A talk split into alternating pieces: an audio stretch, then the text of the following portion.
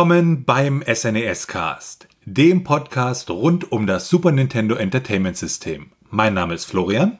Und mein Name ist Felix. Und wir sind hier heute bei der zweiten Folge des SNES Cast und heute wollen wir ein Spiel behandeln. Und für uns stellte sich die Frage in Vorbereitung auf die Folge, ja, wie wollen wir da rangehen? Und eine der Fragen, die da aufkam, war, wollen wir spoilern? Und sozusagen, damit ihr es gleich wisst, ja, wollen wir.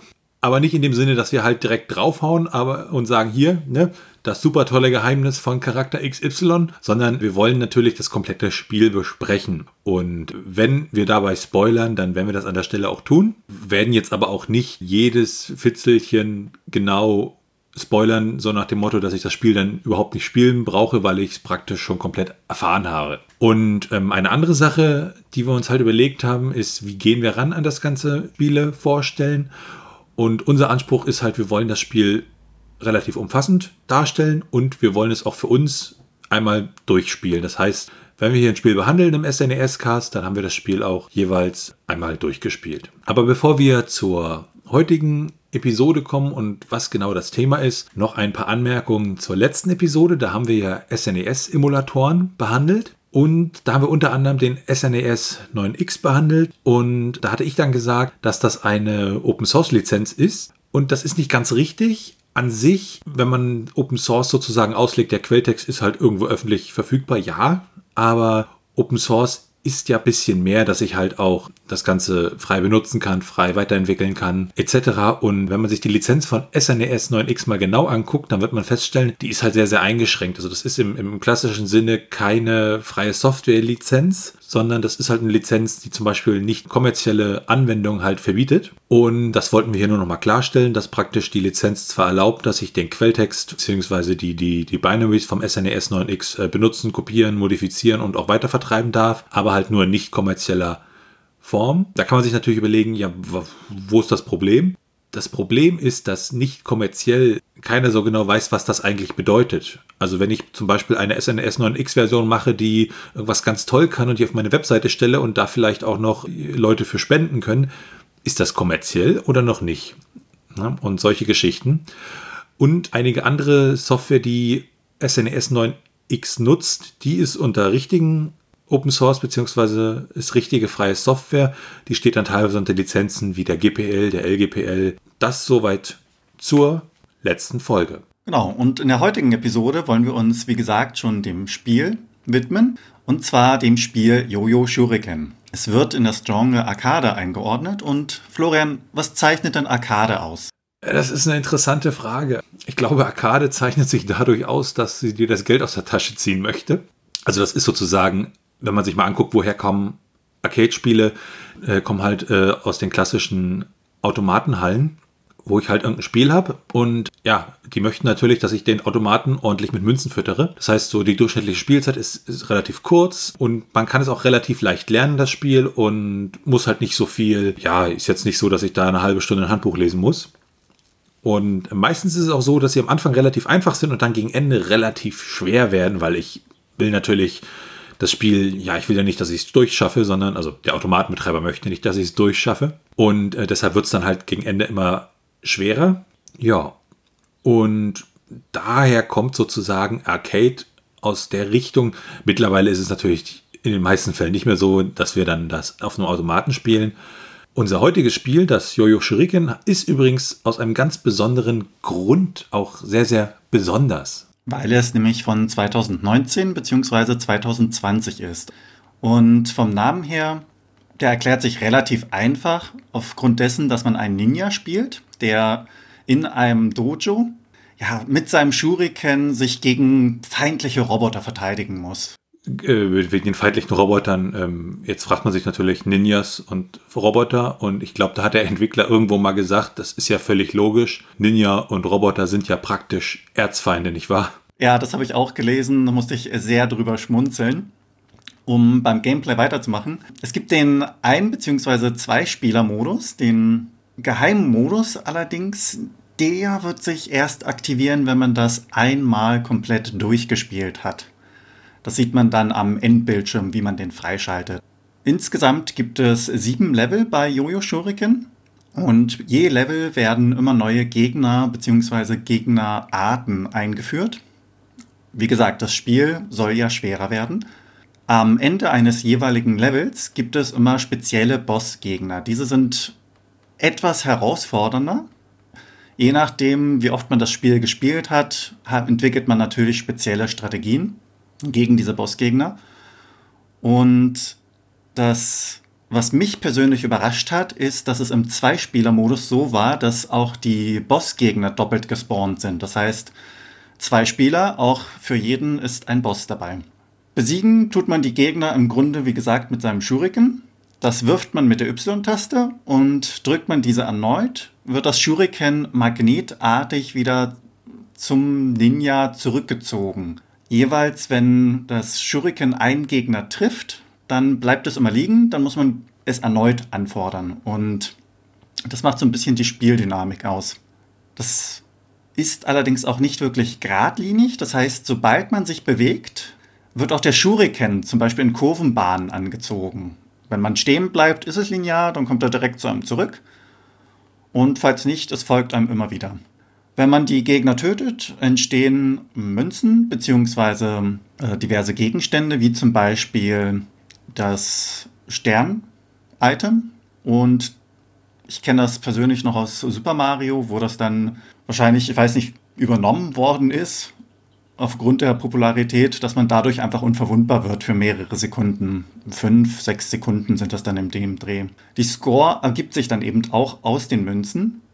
Und das ist ein bisschen tricky, weil man aufgrund der Gegner und des Verschwindens der Münzen Schwierigkeiten hat, einen direkten Weg zu finden, um diese einzusammeln. Das würde ja im Umkehrschluss bedeuten, dass man das Spiel in der Theorie mit null Punkten abschließen kann. Und ja gut, dann hat man natürlich so im Zwei-Spieler-Modus, auch wenn das dann Koop ist, ja so ein bisschen Wettbewerbscharakter. Wer hat praktisch die meisten Münzen? Man spielt also sozusagen zusammen und gleichzeitig so ein bisschen gegeneinander, wenn man das wahrscheinlich dann auch, ich sag mal, es ist ja doch relativ hektisch, dann auch entsprechend unterkriegt.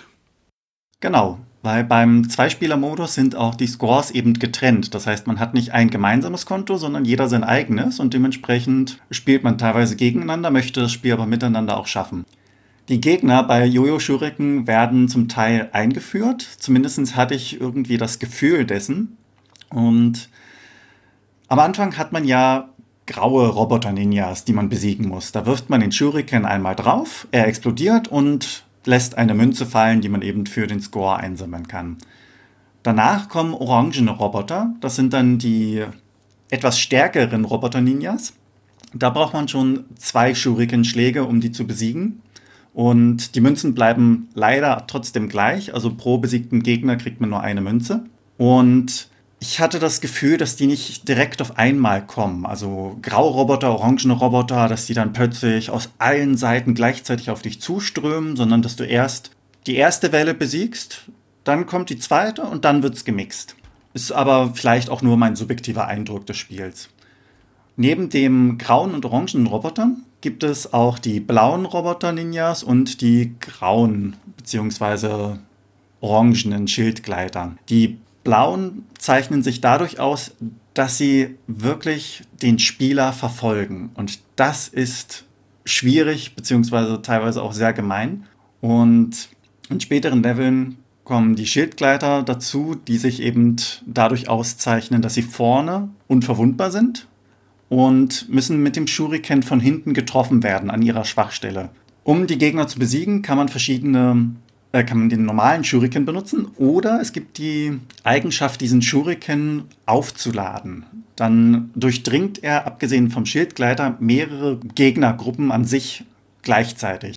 Und falls man mal es nicht schafft, dass der Shuriken wieder zu einem zurückkommt, dann kann man ihn auch per Hand aufheben, indem man einfach drüber läuft. Wenn man im Einspielermodus spielt und plötzlich Besuch kommt, dann kann dieser auch mitspielen, indem er einfach jederzeit mit dem zweiten Controller Y drückt und schon ist er im Spiel, was ich persönlich ziemlich gut fand. Was die sieben Level angeht, die wir bei Jojo Shuriken haben, die sind praktisch immer gleich. Das heißt, die Gegner kommen halt immer von rechts oben. Wenn der bei Level 1 immer von rechts oben kommt, der erste Gegner, dann ist das immer so. Also das ist da praktisch fest reinkodiert. Das unterscheidet sich erst dann halt, wenn die Gegner halt in den Spielbildschirm hineingekommen sind und ich mich dann entsprechend bewege. Die Spielzeit ist ungefähr eine Stunde. Man schafft es vielleicht auch in einer halben Stunde, aber ich glaube, da müssen wir einfach ehrlich sein und sagen, so gut waren wir nicht. Wir haben da sehr, sehr viel, äh, ja, sind sehr viel oft und gut weggelaufen damit wir von den Roboter-Ninja nicht erwischt wurden. Was interessant ist an dem Spiel, ist die Entwicklungsgeschichte. Das Spiel ist ja praktisch jetzt 2019, 2020 entwickelt worden, also auch mit ganz anderen Voraussetzungen, als man das damals halt entwickelt hat.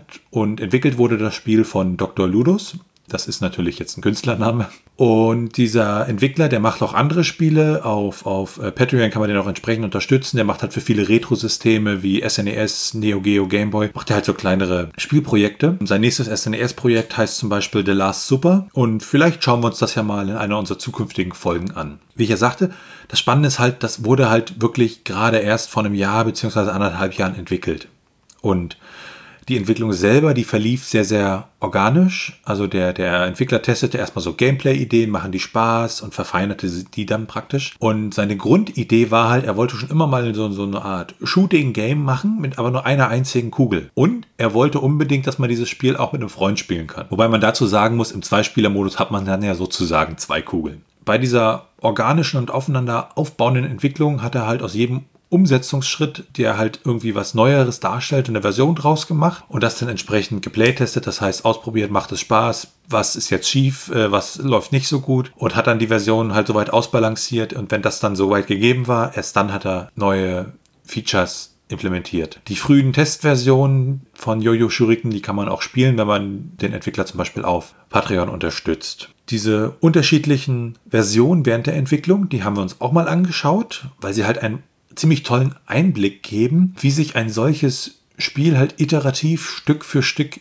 entwickelt und welche Entscheidungen man praktisch während der Entwicklung trifft als Entwickler. Für Dr. Ludus war der erste Schritt, überhaupt etwas darzustellen. Das war der Versuch, den Sprite auf dem SNES e anzuzeigen und diesen dann anschließend mit dem Steuerkreuz zu bewegen. Und genau, nachdem das eben erfolgreich war, wurde auch eine Laufanimation eingebaut. Genau, und das klingt jetzt ja erstmal alles relativ einfach. Es muss nur ein bisschen, ne, und dann ist gut.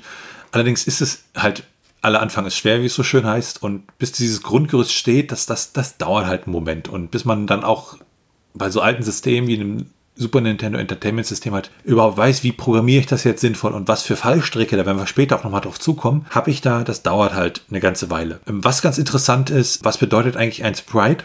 Das ist mich damals wirklich ein, eine Art Objekt, ein Grafikobjekt gewesen, was von der Grafikhardware speziell behandelt wurde, weil es unabhängig von dem ganzen Hintergrund drüber gezeichnet wurde, dass es in Anlehnung an Geisterwesen oder Kobolde benannt wurde. Das rührt daher, dass die Sprites an sich nicht im Grafikspeicher auftauchten. Das heißt, äh, wenn man da reingeguckt hat, hat man den Sprite nicht gefunden. Und worum es halt bei Sprites im Grunde ging, ist, dass ich ein Objekt frei bewegen kann ohne meinen Hauptprozessor zu sehr zu belasten, weil der Grafikprozessor die Darstellung von Sprites übernommen hat. Und da ist es so, dass je nach System, was wir da haben, die konnten halt immer eine gewisse Anzahl Sprites darstellen. Zum Beispiel 8 Sprites beim Commodore 64, wenn ich mich richtig erinnere. Und das Super Nintendo kann halt auch eine gewisse Anzahl von Sprites darstellen. Heutzutage ist diese Technik natürlich relativ überholt, weil also echte Sprites, wie sie halt damals gebaut wurden, weil mittlerweile sind die Rechner entsprechend schnell. Aber damals musste sich der Entwickler halt damit wirklich auseinandersetzen, damit er halt zu so einer, in diesem Fall ersten Version kam. Genau, diese erste Version bestand damals noch aus einem Roboter Ninja und hatte einen ganz anderen Namen, nämlich Cyber Ninja.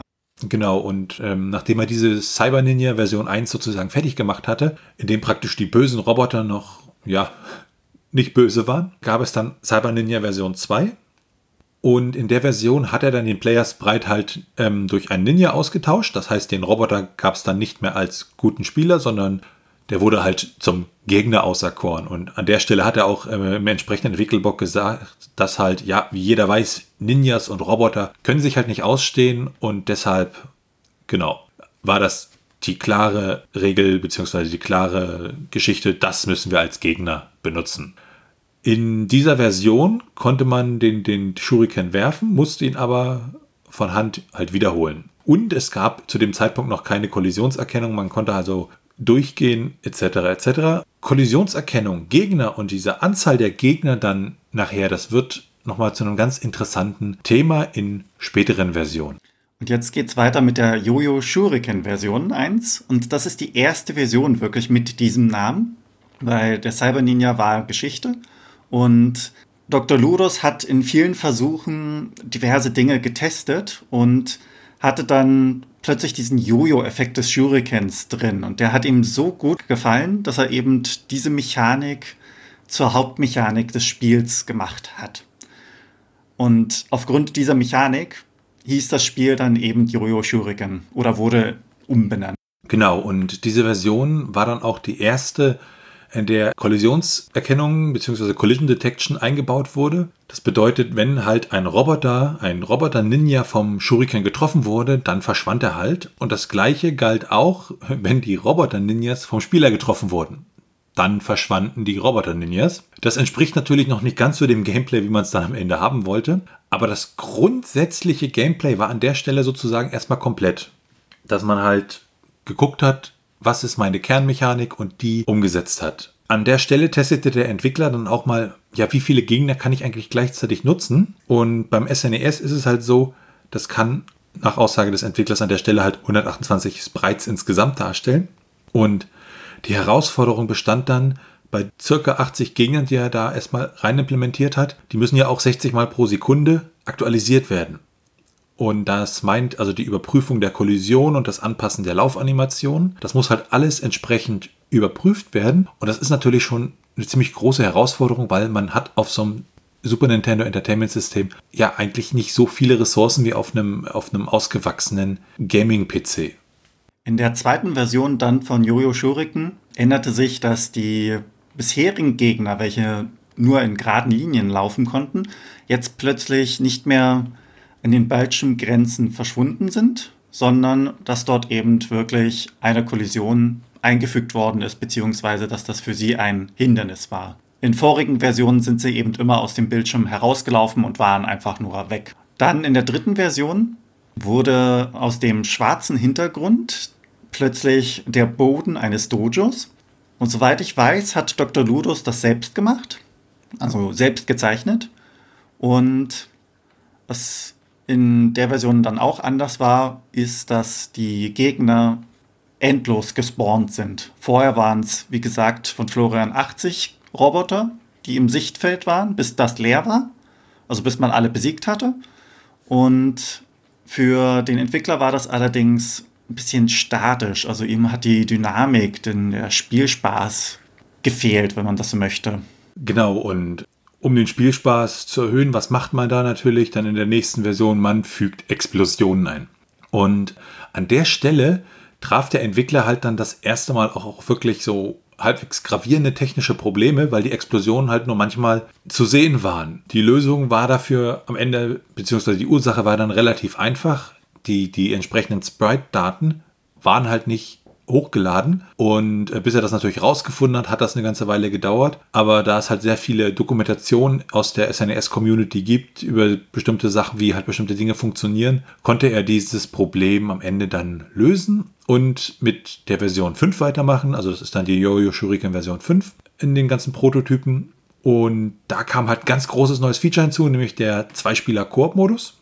Und ab dieser Version gab es dann auch neue Gegner. Es gab die Orangenroboter, die robuste sind, also die, die, musste man dann mindestens zwei, manchmal sogar öfter treffen. Die gibt es nämlich auch in unterschiedlichen Abstufungen im Laufe des Spiels. Stellt man dann fest, dass man bei manchen Orangenrobotern halt öfter gegenhauen muss. Es gibt die blauen Roboter, die dem Spieler halt immer folgen ab dieser Version. Und wie Felix von schon sagte, das ist halt wirklich nervig, weil sie folgen einem immer und man muss halt ständig diesen Robotern ausweichen und hat dann aber noch die orangen und die grauen Roboter auf dem Spielfeld und das ist alles, ja, da muss man schon ordentlich aufpassen, sonst ist man da sehr, sehr schnell, hat man das Zeitliche gesegnet. Die entsprechenden Münzen kamen auch in der Version ins Spiel und das beseitigte dann so dieses Problem, dass das Spiel irgendwie zu statisch wirkte, weil die Münzen die müssen jetzt unter größeren Anstrengungen halt erkämpft werden. Diese Mechanik bzw. die Entscheidung, die man da treffen muss, ist die sogenannte Risk-Reward Choice. Äh, das bedeutet, dass gehe ich halt mehr Risiko ein, bekomme ich mehr Belohnung.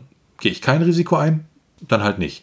Und das ist halt im Game Design eine Sache, die wird halt öfter und gerne gemacht, weil sie halt das Spiel an der Stelle interessant macht. Und im Falle von Yo-Yo Shuriken führt es halt dazu, dass der Spieler halt für sich entscheiden kann, ach, wie gut bin ich? Ich bin noch nicht sehr gut in dem Spiel. Das heißt, eigentlich sind mir die Münzen egal, ich will nur das Spiel durchschaffen. Oder ich bin immer besser in dem Spiel und will halt möglichst viele Münzen sammeln. Oder vielleicht sogar alle Münzen sammeln. Und dann muss ich natürlich sehr, sehr, sehr viele Risiken eingehen. In der nächsten Version wurde dann halt, beziehungsweise für die nächste Version wurde halt beim Playtesting festgestellt, ja, das Spiel ist relativ sich wiederholend, äh, repetitiv und ja, das ist dann halt irgendwie immer mit so einem negativen Beigeschmack, weil es dann halt so in Richtung langweilig geht.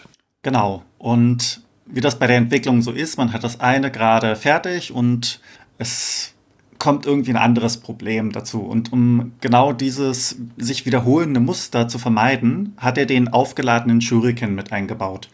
Das heißt, wenn man die Y-Taste, wie gesagt, gedrückt hält, dann hat man erst eine Flamme auf dem Kopf und man muss warten, bis der gesamte Ninja blinkt und diese Flamme dann verschwunden ist. Wenn man dann loslässt, dann geht dieser aufgeladene Shuriken durch verschiedene Gegner gleichzeitig, bis er dann an der Wand stecken bleibt. Und das gilt für alle Gegner bis auf den Shieldgleiter oder auch die Bosse, weil die Bosse sind auch teilweise unverwundbar, da haben nur einen Schwachpunkt. Und dadurch, dass man diesen Shuriken eben aufladen konnte, dass er durch die Shieldgleiter nicht durchging, es muss man ein bisschen strategisch denken. Also es hat dann eine gewisse strategische Note dem Spiel beigefügt. Und was ganz wichtig ist, was Felix halt sagte, bei der Aufladung, da bekommt die Spielfigur halt so eine Flamme auf dem Kopf und uns ist es dann wirklich so passiert, dass äh, Felix das Spiel von uns beiden zuerst durchgespielt hatte und ich mich gefragt habe, wie er das so gut hinbekommen hat, weil ich da doch ab Level 3, 4 relativ viel zu kämpfen hatte und er mir dann irgendwann zeigte, als wir zusammengespielt haben, nee, du hast das noch nicht richtig aufgeladen, weil ich hatte so das Gefühl, ich muss da kurz drücken, dann leuchtet die Flamme und alles klar, jetzt kann ich loslegen und haben dann festgestellt, nee, so einfach ist es nicht. Ich muss da wirklich ein paar Sekunden warten und bin dann aufgeladen. Das ist halt dann wirklich, da muss man gucken beim, beim Spielen, dass man da sich richtig auflädt. Man muss es natürlich nicht, aber dann wird das Spiel dann ab Level 3, 4 halt richtig, richtig schwierig. Also ich glaube, man braucht diese, diese, diese Mechanik, dass ich den Shuriken aufladen kann. Den braucht man an der Stelle wirklich. Und in der nächsten Version war dann praktisch, also das ist dann die, die Version, die siebte Iteration von Yo-Yo Shuriken. Da war die Game-Mechanik soweit durch. Das alles, was so im Prinzip da gemacht werden sollte, war drin. Und jetzt begann die Phase des, des, des, des Polischen, also des Polierens. Das heißt, es wird neuer Content hinzugefügt, die Game-Mechanik wird ausbalanciert, es wurden Soundeffekte und Hintergrundmusik hinzugefügt. Der Hintergrund wurde auch versucht, mit so einem Muster ein bisschen aufzuhübschen. Und da hat er auch lange dran gekämpft, weil halt meistens, wenn so Programmierer, ich sag mal, Spiele entwickeln, sind ihre grafischen Fähigkeiten, wenn ich da auch aus eigener Erfahrung spreche, ja meist begrenzt. Und ab dieser Version, ab der siebten Iteration, gab es dann auch unterschiedliche Levels und halt die entsprechenden Wellen. Und da hat er auch sehr, sehr viel Zeit reingesteckt, um diese ganzen Gegnerwellen halt ordentlich auszubalancieren und halt zu gucken, dass das Spiel Spaß macht. Und da gibt es ja so unterschiedliche ja, Philosophien, wie, wie mache ich das, dass es halt Spaß macht. Mache ich es immer schwerer oder so? Und seine Philosophie, die er hier angewandt hat, ist halt, es gibt immer Phasen, die, die, die drücken halt richtig, die sind richtig schwer, da darf ich mir keinen Fehler erlauben. Dann habe ich zwischenzeitlich mal wieder so ein paar Sekunden, wo, ach, jetzt wird es wieder ein bisschen einfacher und entspannter. Und was noch ganz witzig ist, halt in dieser Version waren die Explosionsgrafiken dann auch noch ein Platzhalter, das heißt, so ein gezeichneter, ja, äh, so ein gezeichnetes Gekritzel waren damals noch die Explosionen. Das hat sich aber dann später nämlich in der nachfolgenden Version 8 geändert. Genau. Und in der Version 8, wir haben es ja bereits erwähnt, der Shield-Roboter. Der kam in dieser Version dazu und der war nur von hinten verwundbar. Man kann sich den so als äh, halbmondartigen Gleiter vorstellen. Hinten ist das Triebwerk, vorne ist ein Metallschild. Wirft man den Shuriken von vorne, dann prallt er einfach ab und bleibt liegen. Und da muss man dann wirklich so ein bisschen mitdenken, gleichzeitig ausweichen und ähnliches. Also es hat definitiv mehr Dynamik in das Spiel gebracht, wie ich finde. Und weiterhin wurde in der Version 8 auch die Hintergrundgrafik ein wenig verbessert. Genauso wie die Explosionssprites, die hinzugefügt worden sind. Das Unverwundbarkeits-Item, also der Stern, der war in dieser Version allerdings noch ein weißer Ninja-Hut. Der wurde erst später zum Stern. Aber unverwundbar hat er von Anfang an gemacht.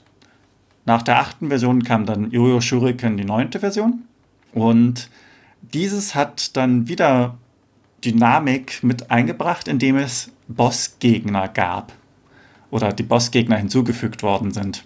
Da wurde viel Zeit investiert für das Design und es hat auch einige Tests benötigt. Man sieht das teilweise auch in den äh, voranergehenden Versionen, die man sich, wie Florian sagte, über Patreon, glaube ich, wenn man ihn unterstützt, runterladen kann. Einige Bosse haben es nämlich nicht in die endgültige Version geschafft. Da gab es einer, der war relativ schwer zu treffen, weil man den Shuriken durch eine Art Tunnel zurückholen musste. Also es war so ein länglicher Boss, ist jetzt äh, schwer zu erklären. Aber das war dann für den Entwickler eher frustrierend als angenehm und deshalb ist er eben auch im Endspiel rausgeflogen. Genau, und an der Stelle sieht man natürlich auch als Amateurentwickler, ähm, ja, da fliegen halt auch Sachen raus, weil nur alles, was man bei Sachen, wo man sich halt denkt, das ist toll, das finde ich gut, heißt nicht unbedingt, dass es am Ende Spaß macht. Und da ist es halt natürlich ziemlich konsequent, wenn ich dann sage als Entwickler, okay, macht keinen Spaß, dann bringt es da auch nicht irgendwie was bei, sondern frustriert eigentlich nur, also raus damit. Und dann kam praktisch die, die, die letzte finale Version, das war dann die Version 10 von Yo-Yo Shuriken. Das ist dann die Version, die später auch das Release wurde. An der Stelle hat er halt den Titelscreen hinzugefügt, diesen Erklärscreen, der dann kurz erklärt, wie spiele ich das Spiel. Und die Endanimation, das heißt, wenn man durchgespielt hat, gibt es dann noch ein kleines, eine kleine Endanimation, die wurde eingebaut. Und natürlich der äh, versteckte Modus, der Double Ninja Modus. Das heißt, ich kann als Einspieler beide Ninjas steuern. Und genau, das mal so ganz kurz zur Entwicklungsgeschichte, so ein bisschen, was da technisch noch Ganze hintersteckt und was da benutzt wurde, um das Ganze zu entwickeln in der heutigen Zeit. Da gehen wir nachher nochmal drauf ein. Aber jetzt stellt sich natürlich erstmal die Frage, okay, ja, wie spiele ich das am besten, dass ich da wirklich auch erfolgreich bin? Genau, da gibt es verschiedene äh, Strategien bzw. verschiedene Herausforderungen. Und ich fand es irgendwie, äh, also es hat mich direkt gepackt beim ersten Level, weil es war einfach und wurde immer schwieriger, weil du hast verschiedene Roboter-Ninjas, die von allen Seiten auf dich zukommen und die normalen laufen ja eben einfach ziellos durch die Gegend. Bei den blauen, wenn die dazukommen, die jagen dich dann. Das heißt, als Spieler muss man zum einen erstmal schauen, wo bin ich, dass man nicht in den Gegner reinläuft und ein Leben verliert. Man muss schauen, wo sein Shuriken teilweise ist, weil die Shieldgleiter haben eben auch teilweise die Eigenschaft, dass man, wenn sie ganz ungünstig stehen, dass sie den Shuriken blockieren, während man ihn zurückholen möchte. Und in diesem Gewusel darf man sich eben nicht einkesseln lassen. Man darf nirgendwo gegenlaufen, Teilweise haben die Gegner dann auch unterschiedliche Laufgeschwindigkeiten, was es dann wirklich wieder ein Stück schwieriger macht zu überleben. Sehr gemein ist es auch, wie möchte man muss sich die Frage stellen, wie möchte man das Spiel spielen, weil ich bin teilweise etwas perfektionistisch und versuche dann alle Münzen einzusammeln, doch die verschwinden ja nach wenigen Sekunden. Und es ist mir mehr als einmal passiert, dass ich das letzte Leben verloren habe, als ich unbedingt noch diese Münze holen wollte oder das Zusatzleben, was etwas ironisch ist. Ich will das Zusatzleben haben und sterbe dabei. Beziehungsweise sammle es ein und laufe dann eine Sekunde später in den Gegner rein und es war alles umsonst. Persönlich bin ich mit dem aufgeladenen Shuriken sehr gut zurechtgekommen, weil der geht, wie gesagt, einmal komplett durch, abgesehen von den Shieldgleitern. Und dann kann man wirklich Y hintereinander hämmern dass der Shuriken zurückkommt und dabei die gesamten Gegner, die in seiner Linie stehen, zerstört. Genau, das kann man sich teilweise auch ein klein wenig zunutze machen, wenn man den Shuriken an die Wand wirft und dann wartet, bis die neue, also gegen Ende der Runde sollte man das natürlich machen, wirft man den Shuriken gegen die Wand und wartet, bis die neue Runde beginnt. In der Runde der Gleiter ist das zum Beispiel von Vorteil, weil man dann direkt auf den Schwachpunkt zielen kann. Und Die unterschiedlichen Endbosse stellen einen vor unterschiedliche Herausforderungen, weil man nicht jeden Endboss gleich besiegen kann. Es gab einen, ich glaube sogar zwei, einen in der kleinen Version und einen in der großen Version. Beide sind rundlich aufgebaut und drehen sich. Und da der da das Dojo in dem Sinne rechteckig bzw. quadratisch ist, konnte man sich bei diesen beiden einfach in eine der vier Ecken stellen und ganz gemütlich abwarten und sein äh, Shuriken immer so werfen und brauchte sich keine Sorgen darüber machen, ob man nun, ob der Bossgegner an einen rankommt. Genau. Von der Steuerung, es ist wirklich einfach. Steuerkreuz für alle vier Himmelsrichtungen und die Y-Taste gedrückt halten bzw. mehrfach drücken, je nachdem, ob man den Shuriken einfach werfen möchte oder aufgeladen durch die Gegend feuert. Genau, und die Starttaste eben für die Pause.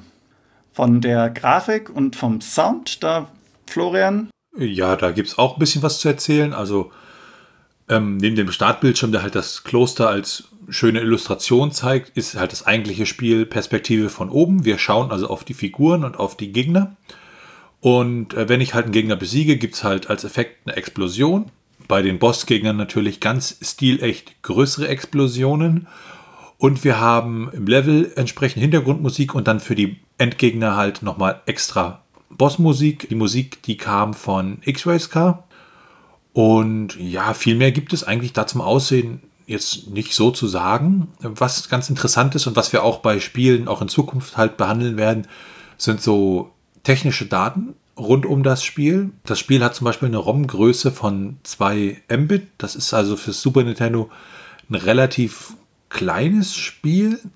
Und genau, was immer ganz interessant ist, in den ROMs für Super Nintendo gibt es halt auch so, so einen internen Header, in dem halt bestimmte Informationen stehen, wie das Spiel heißt und, und, und solche Geschichten. Das wird dann auch später bei, bei den kommerziell erhältlichen Spielen halt noch von Interesse sein, was da vielleicht so drin steht und für welche Länder das lizenziert wurde, etc. Und was aber jetzt total interessant ist, ja, wie und womit wurde eigentlich entwickelt? Also man hat ja das Problem bei der Entwicklung von, von Spielen auf so Retro-Plattformen, es sind halt unglaublich viele technische Einschränkungen da. Dank moderner Tools und, und Werkzeuge habe ich es wahrscheinlich wesentlich einfacher als die Leute in den 90ern. Aber natürlich hat sich die Hardware ja nicht in dem Sinne weiterentwickelt, dass ich da jetzt irgendwie, ja, das plötzlich super einfach und sehr viel Speicher habe. Das ist halt ja noch alles da. Ich habe halt eine relativ langsame CPU beim Super Nintendo und ganz viele Limitationen. Und im Normalfall ist es auch so, was die Entwicklung angeht, dass solche Spiele direkt in Assembler geschrieben wurden. Das bedeutet, ich habe da Anweisung für Anweisung halt hingebaut und ja, jetzt stellt sich natürlich die Frage, was ist so, was kann man da heutzutage machen? Also im Grunde kann man da auch heutzutage das Ganze in Assembler schreiben. Allerdings hat dieser Entwickler jetzt das Ganze in C programmiert, also in einer Hochsprache, was das ein bisschen einfacher macht, ähm, weil man zum Beispiel, wenn man das Assembler-mäßig programmieren möchte, das Super Nintendo, muss man zum Beispiel zwei Assembler-Sprachen können, nämlich einmal die der CPU und einmal die des äh, Soundchips äh, vom Super Nintendo, des SPC 700. Das werden wir sicherlich alles nochmal später in Folge behandeln, wo wir mal ein bisschen auf die Architektur des Super Nintendos eingehen. Und der, der C-Compiler, der hier zum Tragen kam, war der TCC 816 und es ist halt relativ ungewöhnlich, weil halt viele ja, Super Nintendo-Spiele ähm, in Assembler geschrieben wurden. Ja, falls ich da kurz eingreifen darf oder kurz unterbrechen darf, für äh, Leute wie mich, die nicht gerade Technikerfahrung oder Programmiererfahrung haben, könntest du kurz erklären, was ist denn eigentlich ein Assembler? Was macht den aus? Ja, na klar. Also so eine CPU hat Befehle, also zum Beispiel ein Befehl Jump von Adresse sowieso zu Adresse sowieso im Speicher im, im des, des, des Computers. Oder zum Beispiel addiere das, was in Register A steht mit dem, was in Register B steht. Also Register sind praktisch so kleine Speicherplätze auf der CPU direkt, die halt sehr schnell, sehr schnell sind. Und jetzt sind das wirklich so Zahlencodes. Das heißt, äh, addieren ist vielleicht die, die, die 9 und äh, dann würde praktisch schon ein Programm aussehen, äh, 9, 76, 3, 4, 79, 1. Also als Mensch wüsste ich überhaupt nicht, was da eigentlich ist. Und ein Assembler ist praktisch ein Tool, was diesen, diesen, diesen Werten halt Namen gibt, sogenannte Mnemonics. Und das bedeutet, ich anstatt jetzt, dass ich den, den, den Opcode, so nennen sich diese, diese Befehle auf der CPU, für einen bestimmten Befehl wissen muss, kann ich halt einfach den Befehl add hinschreiben, zum Beispiel add und dann den Wert und den Register. Und der Assembler konvertiert das dann praktisch wieder in Maschinencode. Und meistens bieten diese Assembler auch noch so ein paar Features, die dir das Programmieren ein bisschen einfacher machen. Also das ist einmal sozusagen diese, diese, dieses Programm, was dann halt aus mein, meiner Beschreibung dann das in Maschinencode übersetzt, aber diese Übersetzung ist halt wirklich eigentlich eins zu eins in den meisten Fällen. Für die Entwicklung in C, die er da benutzt hat, hat er ein, eine Bibliothek benutzt, beziehungsweise ein kleines Development Kit, was aus der Community kommt. Das ist das äh, PVSN, beziehungsweise die PVSNES Lib. Ist eine freie Software unter der MIT-Lizenz. Also es ist wirklich eine Lizenz, wo ich halt sehr, sehr viel damit machen kann. Ich kann das weiterentwickeln, ich kann das verkaufen, was weiß ich. Geht, geht eine ganze Menge. Und dient halt dazu, ja, für Super Nintendo in C zu programmieren, hat halt den Compiler, einen Linker, eine Library mit dabei und damit habe ich es halt, wenn ich damit das in C machen möchte, relativ einfach. Und für die Entwicklung selber hat er auch noch unterschiedliche Ressourcen benutzt, zum Beispiel die Wiki vom, vom PV-SNES-Lib-Projekt. Dann gibt es die No-Cache-SNES-Spezifikation, die sind sehr, sehr technisch, aber wenn ich natürlich programmiere, sind die sehr, sehr hilfreich. Und was er sich auch noch, was er auch noch viel benutzt hat, ist halt die ganze Geschichte. Es gibt auch Communities dafür, in dem Fall war das das, äh, das NES Dev Forum. Die haben nämlich auch eine Sektion für Super Nintendo. Und da sind halt auch sehr, sehr viele Leute da, die das wirklich ziemlich gut kennen. Die Soundeffekte hat er mittels äh, BFXR gemacht. Das ist so ein ja, relativ altes Tool, was noch auf Flash und Air basiert, ähm, um halt Soundeffekte zu, zu machen.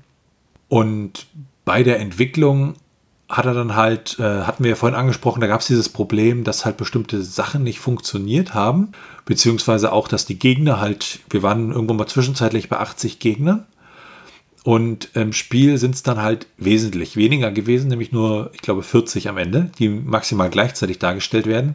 Und da hat er bei der Entwicklung halt festgestellt, alles klar, ich kann 80 Gegner problemlos darstellen. Jetzt brauche ich aber Kollisionserkennung. Das heißt, ich muss gucken, ist der Spieler und ich als Roboterlinie überlappe ich mich, wenn das der Fall ist, muss ich halt irgendwas machen.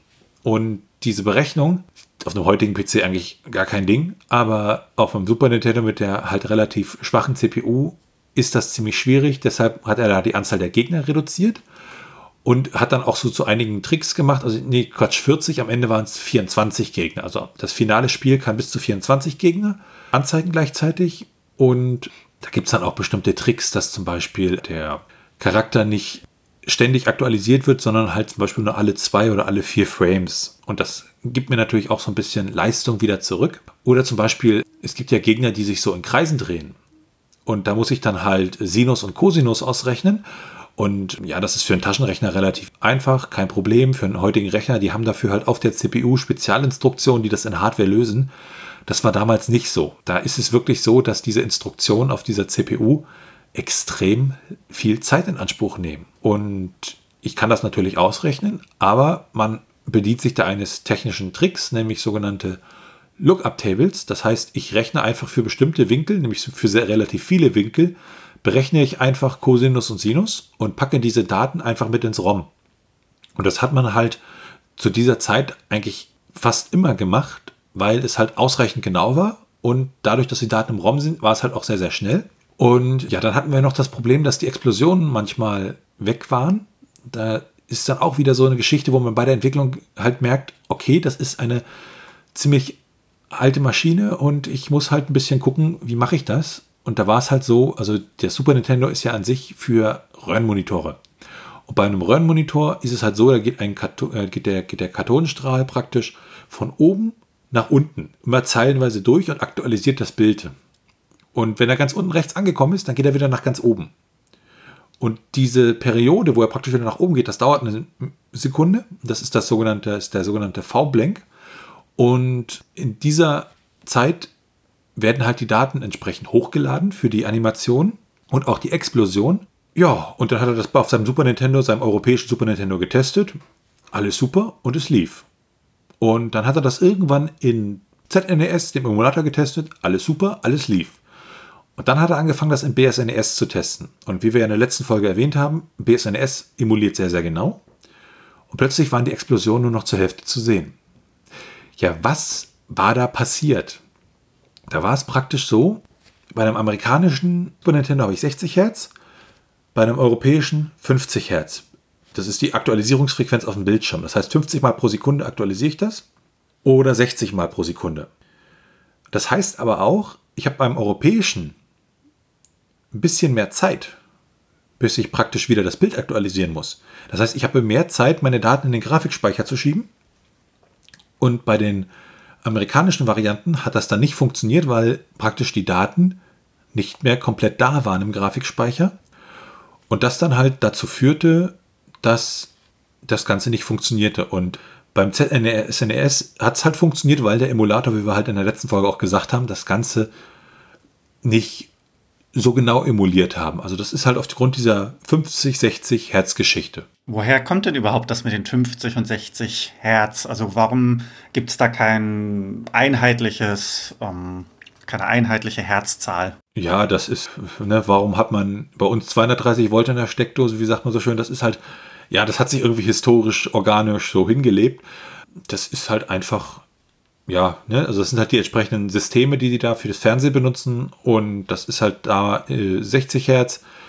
Bei uns äh, sind es 50 Hertz und die unterschiedlichen Systeme haben auch unterschiedliche Kodierungen teilweise. Zum Beispiel bei NTSC ist es relativ schwierig, Farben genau zu treffen. Also wenn ich halt als Entwickler denke, das ist jetzt ein Orange, dann kann das auf einem NTSC-Fernseher ziemlich grauenhaft aussehen. Deshalb gibt es für NTSC zum Beispiel auch die, die witzige Abkürzung Not the Same Color.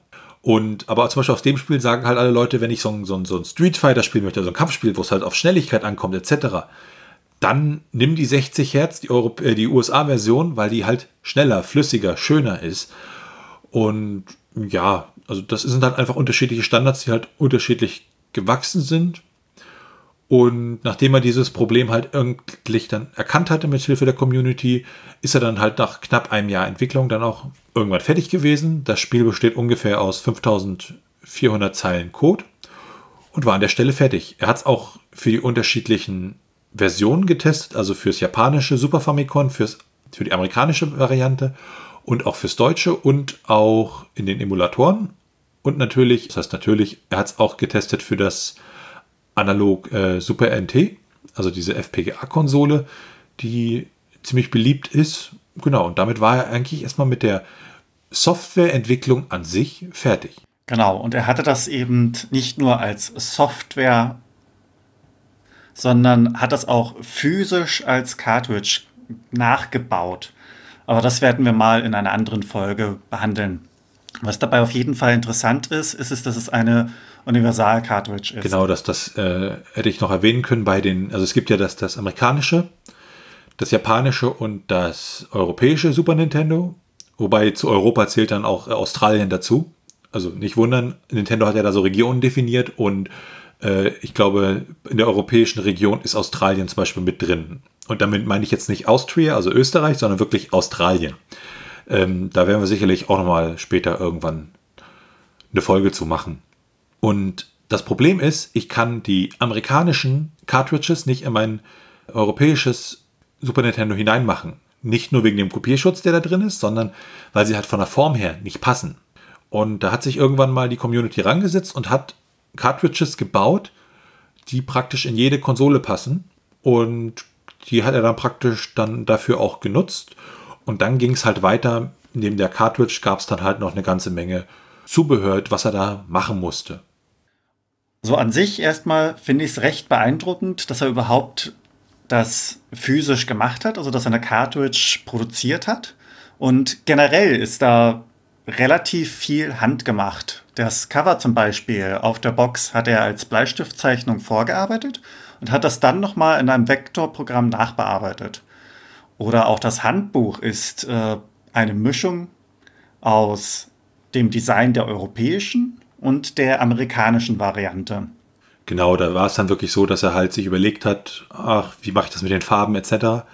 Und irgendwann war der Prototyp der Box fertig. Er hat das dann, die PCBs, also die Cartridges, wurden halt von jemand anderem hergestellt, der da sehr bewandert ist und das auch für andere Geschichten gemacht hat. Hat dann auch entsprechend einen, einen Lieferanten gefunden für diese Pappboxen und ist auch ziemlich stolz darauf, dass diese Pappboxen grau sind innen drin, wie halt die Original-Pappboxen und nicht äh, wie heutige, die man überall bekommt, weiß.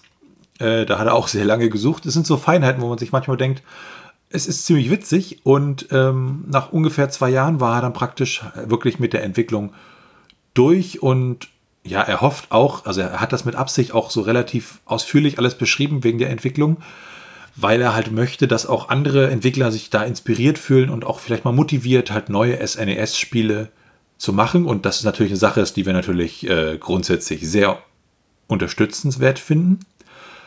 Und äh, deshalb stellt sich natürlich die Frage, jetzt hat er dieses Spiel programmiert, einmal als, als ROM, das heißt für einen Emulator und als Cartridge. Ja, wie komme ich dazu eigentlich? Wer jetzt die harte Arbeit des Entwicklers äh, würdigen möchte, kann sich natürlich eine digitale bzw. eine analoge Variante des Spiels holen. Die digitale Variante kostet dabei 5 Dollar und die gibt es unter itch.io. Einfach zum Runterladen und die analoge Variante, also die Cartridge-Version, die gibt es für 30 Euro. Da bekommt man dann nur die Cartridge.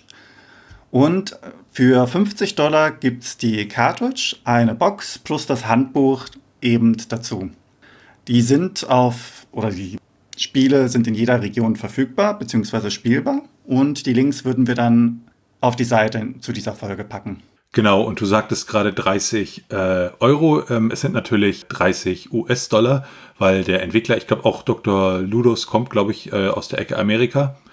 Also ja, 30 Dollar. Das ist natürlich für uns hier in Europa viel besser, weil der Kurs da so ist, dass es halt für uns ein bisschen weniger kostet. Aber wahrscheinlich schlägt sich das dann wieder bei den Versandkosten nieder. Genau, das habe ich wirklich gar nicht mitbekommen. Und zum Schluss wollen wir dann nochmal unsere eigene Meinung mit einfließen lassen.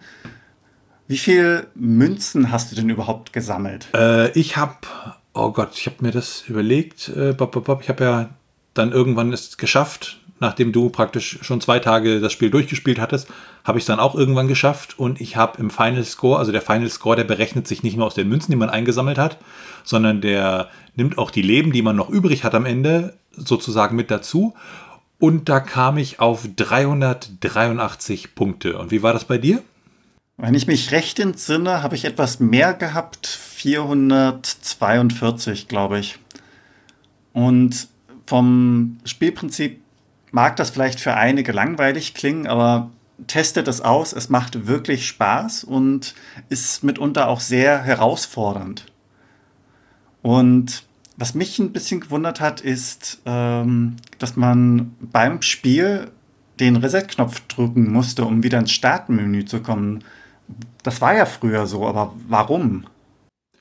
Äh, ja, warum ist eine gute Frage. Ähm, das war halt ja wirklich so, wenn ich halt das Spiel gestartet habe und wollte wieder halt am Anfang da sein, dann habe ich halt gesagt, okay, ja, drücke ich Reset, dann komme ich wieder zum Startmenü. Beim Menü, also äh, Quatsch, beim Menü bei Modulen ist es natürlich so, wenn ich da Reset drücke, ist das Spiel natürlich sofort wieder geladen. Das heißt, es ist sehr, sehr schnell. Also vielleicht war das auch einfach so der kurze Weg, weil sonst habe ich auch das Problem, ich müsste irgendwelche ja, Sachen in die Benutzeroberfläche einzubauen, um halt wieder zurückzukommen. Und das, das, das macht wahrscheinlich die ganze Spielentwicklung dann an der Stelle halt einfach ein bisschen komplizierter und wahrscheinlich aus dieser Sammlung von Gründen vermute ich mal, dass es dann entsprechend ja so war, dass man da halt über den Reset-Mechanismus wieder zurück zum Hauptscreen kommen musste. Genau, und das war jetzt die zweite Folge vom SNES-Cast. Wenn ihr Kontakt, Feedback, also wenn ihr Fragen habt zu irgendwelchen SNES-Themen oder zur aktuellen Folge oder irgendwas, was ihr schon immer mal über Super Nintendo wissen wolltet, dann schickt uns das. Anmerkungen, Themenvorschläge könnt ihr uns gerne schreiben unter info.snescast.de. Ansonsten bewertet uns bei iTunes und anderen Podcast-Portalen und natürlich könnt ihr uns auch persönlich empfehlen bei euren Freunden, Bekannten, also alle Leute, die sich für Super Nintendo oder für, für Retro interessieren. Und ihr könnt uns auch gerne auf Steady unterstützen, das hilft uns sehr. Alle Informationen dazu findet ihr unter snescast.de und damit sage ich Tschüss. Ciao.